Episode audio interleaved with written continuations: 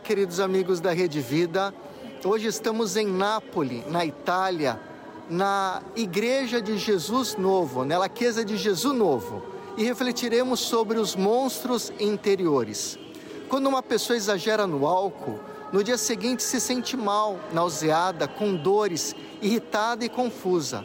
Neurocientistas da Universidade de Nova York estão estudando as ressacas emocionais, que, segundo eles, são experiências produzidas por emoções muito intensas, produzidas por situações inesperadas, que nos sacodem interiormente e nos intoxicam, provocando alguns sintomas físicos, como dores de cabeça, nas costas, irritações, mau humor, fadiga intensa, sonolência ou euforia desmedida.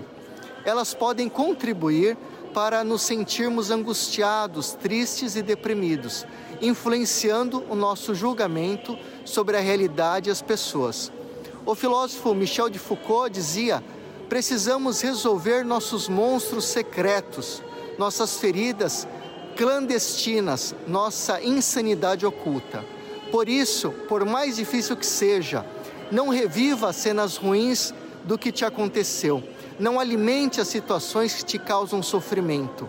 Esvazie a mente das situações ruins. Preencha com momentos que te trouxeram felicidade. Assim, até o teu corpo físico ficará bem.